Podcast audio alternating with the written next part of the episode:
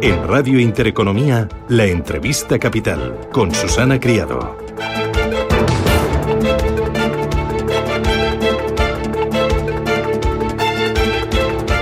Aunque desde el Ministerio de Transportes, Movilidad y Agenda Urbana repitan que no hay un plan definido sobre cómo se aplicarían los peajes en las autovías, ahora de libre acceso, si los planes enviados a Bruselas cristalizan, lo cierto es que desde el departamento no hace más que deslizar comentarios que dan a entender que los trabajos están mucho más avanzados de lo que se defiende en público. Julián Núñez, don Julián, ¿qué tal? Buenos días, bienvenido.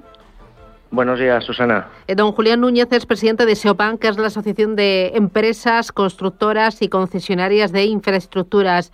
¿Pasaría adelante lo del pago de los peajes a partir del año 2024? ¿Usted qué sabe? ¿Qué, es lo último que sabe? Porque parece que desde el Ministerio es un sí, pero no. Ahí te rondo, pero todavía no remato. Bueno, lo que conocemos es lo que está publicado en, en el plan de recuperación que se ha enviado a Bruselas es una reforma eh, que está incluida en la componente 1 y de acuerdo al reglamento europeo, estas reformas se, se analizan ahora eh, durante los dos meses posteriores a la presentación del plan por la Comisión Europea. Una vez eh, termine la evaluación de la Comisión, pasarían a ser actos vinculantes. Al cabo de un mes, probablemente en el mes de julio, el Consejo decidirá y aprobará formalmente el plan de España y se establece un plazo de, de cuatro años para la realización de estas reformas. ¿no? Hasta 2025. No hay mucha más información de la que se ha, se ha publicado en, en, el plan de recuperación. Eh, lo que sí es cierto es que nosotros venimos trabajando sobre distintos modelos eh, que evidentemente pues hemos ido eh, remitiendo y contrastando con los distintos gobiernos, no solo con el gobierno actual, sino con, te diría, desde el año 2006. Esos distintos modelos, entre ellos está el pago por utilizar cualquier autovía por parte de los ciudadanos. Efectivamente, es decir, esto es una, es una reforma que, en nuestra opinión, se tenía que haber hecho mucho antes en España. En España eh, y en toda Europa eh, hay unas tarifas finalistas que graban la prestación de, un servicio público relacionado con el transporte. Es decir, en, en nuestro país eh, existen ya las tasas aeroportuarias, las tasas portuarias, los cánones ferroviarios, que reportan cerca de 5.000 millones de euros al año y que son unas, unas tasas que pagan los usuarios en, los billetes eh, y cargadores, en los billetes que, compran, cuyo objetivo es precisamente atender el, la conservación y el mantenimiento de la infraestructura y en algunos casos inclusive financiar las nuevas infraestructuras que se hacen. En España, sin embargo, esto existe, como he dicho, en, todos los modelos de transporte, con excepción de la carretera, donde salvo en las autopistas de peaje, que hay una finalidad distinta, no es solo mantener la infraestructura, sino también repagar la inversión inicial. En nuestro país en carreteras no, no existe esta, esta tarifa finalista, que por el contrario sí, sí está implantada en, en toda Europa, ¿no? en 23 países, en el 100% de la red de gran capacidad y en otros cuatro países parcialmente, entre los que se incluye España. Mm, por lo que me dice, ¿usted consideraría que sería justo y además homogéneo con otros países de nuestro entorno el que se nos cobrara a todos nosotros por el uso de esas carreteras? Absolutamente, es decir, no se trata de pagar nada dos veces. La infraestructura, en el caso de España, nuestra red de carreteras eh, prácticamente se ha construido en su totalidad desde el año 1976.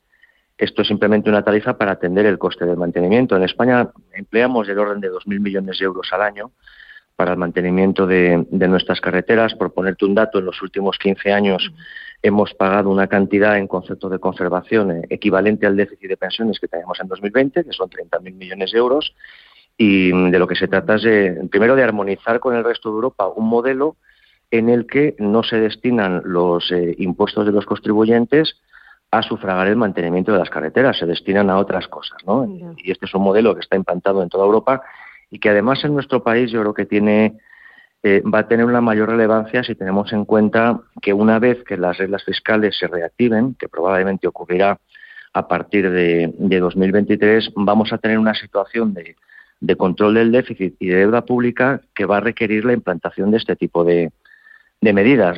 Esto es algo de lo que no se habla, pero si tenemos en cuenta, nosotros en 2009 teníamos un déficit público del 11% y, y una deuda pública del 53% del PIB cómo hemos resuelto esa consolidación fiscal eh, que se ha estado iniciando desde el año 2010 en España a través de la emisión de deuda pública. Sin embargo, en la situación en la que estamos ahora, cuando se reactiven las reglas fiscales en 2023, estaremos con una deuda pública, según el Gobierno, del 115%. Y, por lo tanto, los ajustes que se vayan a hacer en los ingresos y en el gasto público en España no van a poder recurrir a deuda pública y van a ser, eh, aunque de menor intensidad, mucho más impactantes en, en nuestra estructura económica. Y reformas de este tipo, en nuestra opinión, son obligadas, absolutamente obligadas. Ya, pero eh, por hacer un poco de abogada del diablo, estoy pensando en el efecto que puede tener en sectores, no sé, como el turismo, todo lo relacionado con el transporte de mercancías, incluso los ciudadanos. Hoy cuenta el diario La Razón que esto nos supondría a cada familia 192 euros anuales.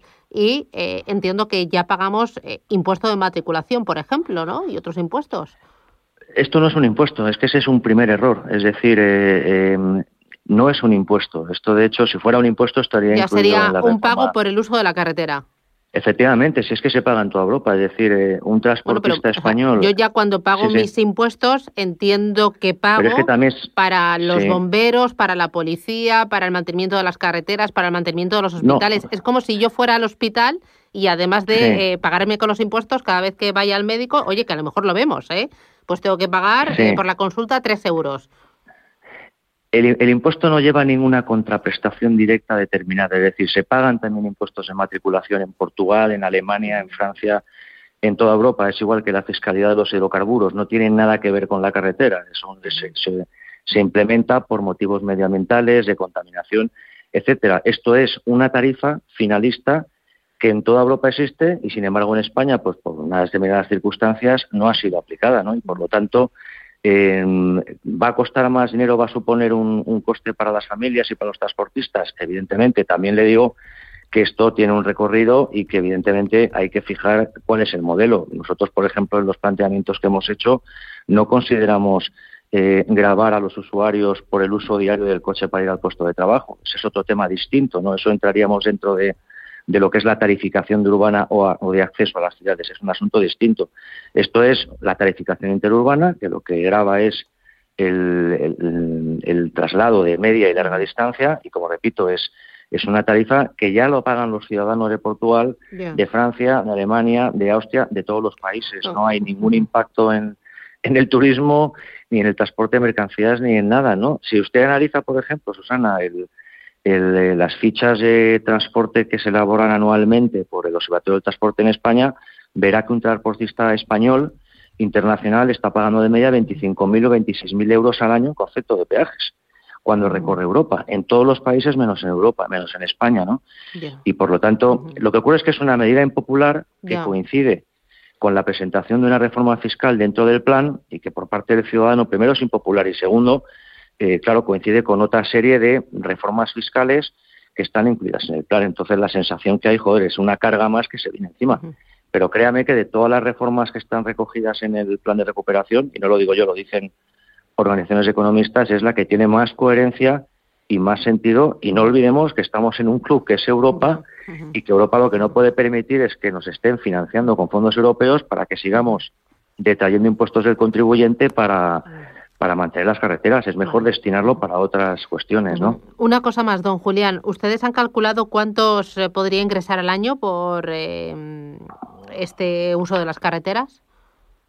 Sí, tenemos eh, distintos modelos en función de las tarifas que, que se implementen. Si estamos hablando de una tarifa blanda, pues en torno a 3 céntimos de euro para vehículos ligeros y y 14 céntimos de euro para, vehículos pisados, pues estaríamos hablando de, unos ingresos por recaudación de impuestos, de IVA eh, y sociedades del orden de 2.400 millones de, euros al año, junto a un canon inicial que se podría reportar al, al sector público de 2.000 millones de euros al año. Es decir, estamos hablando en un conjunto de un total de casi 5.000 millones de euros de ingresos por eh, recaudación de impuestos asociados y de cánones a satisfacer al gobierno, a lo que habría que añadir todo el ahorro del gasto de mantenimiento actual que tenemos, con lo cual es una medida que tiene un impacto muy beneficioso para, para la, contabilidad pública, ¿no? Pero esto, yo creo que el, el, cuánto es algo que, que se debatirá y se verá. Eh, en Europa las tarifas son mucho más elevadas de esta cifra. Los peajes que se pagan en Europa están de media entre 12 céntimos de euro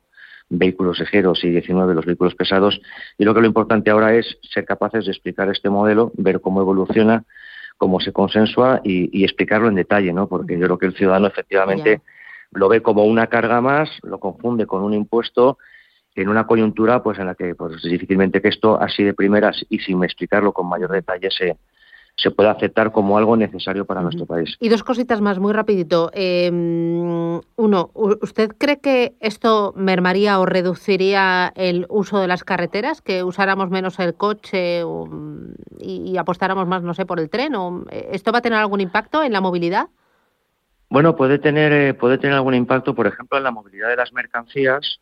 Lo que hace este, esta reforma es poner en igualdad de competencia el transporte de mercancías por ferrocarril con respecto a la carretera. Si el ferrocarril ahora mismo paga un canon por el uso de la vía y la carretera no, pues lo que va a hacer es producir una pequeña migración, que es un objetivo también perseguido por España y la Comisión Europea, de las mercancías al, al transporte ferroviario. Y en lo que se refiere a los viajeros, pues probablemente sea una medida que optimizará más el uso del coche y en función también de, cómo pueda evolucionar la competencia ¿no? de los nuevos operadores privados en, en, las líneas, por ejemplo, de alta velocidad, pues puede también hacer que algunos viajeros puedan migrar al, ferrocarril.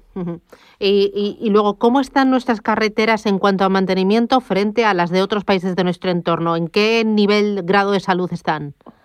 Pues están bastante defectuosas. Es decir, España es un país que, además ha sido siempre una referencia tanto en, en la calidad de nuestras autovías, que es excelente, como en el mantenimiento. Lo que ocurre es que en España, desde el año 2010, que empezamos con la reducción de, de, de la inversión pública, pues hemos pasado de invertir el 5,2% del PIB en 2009 al 2% en 2020, ¿no?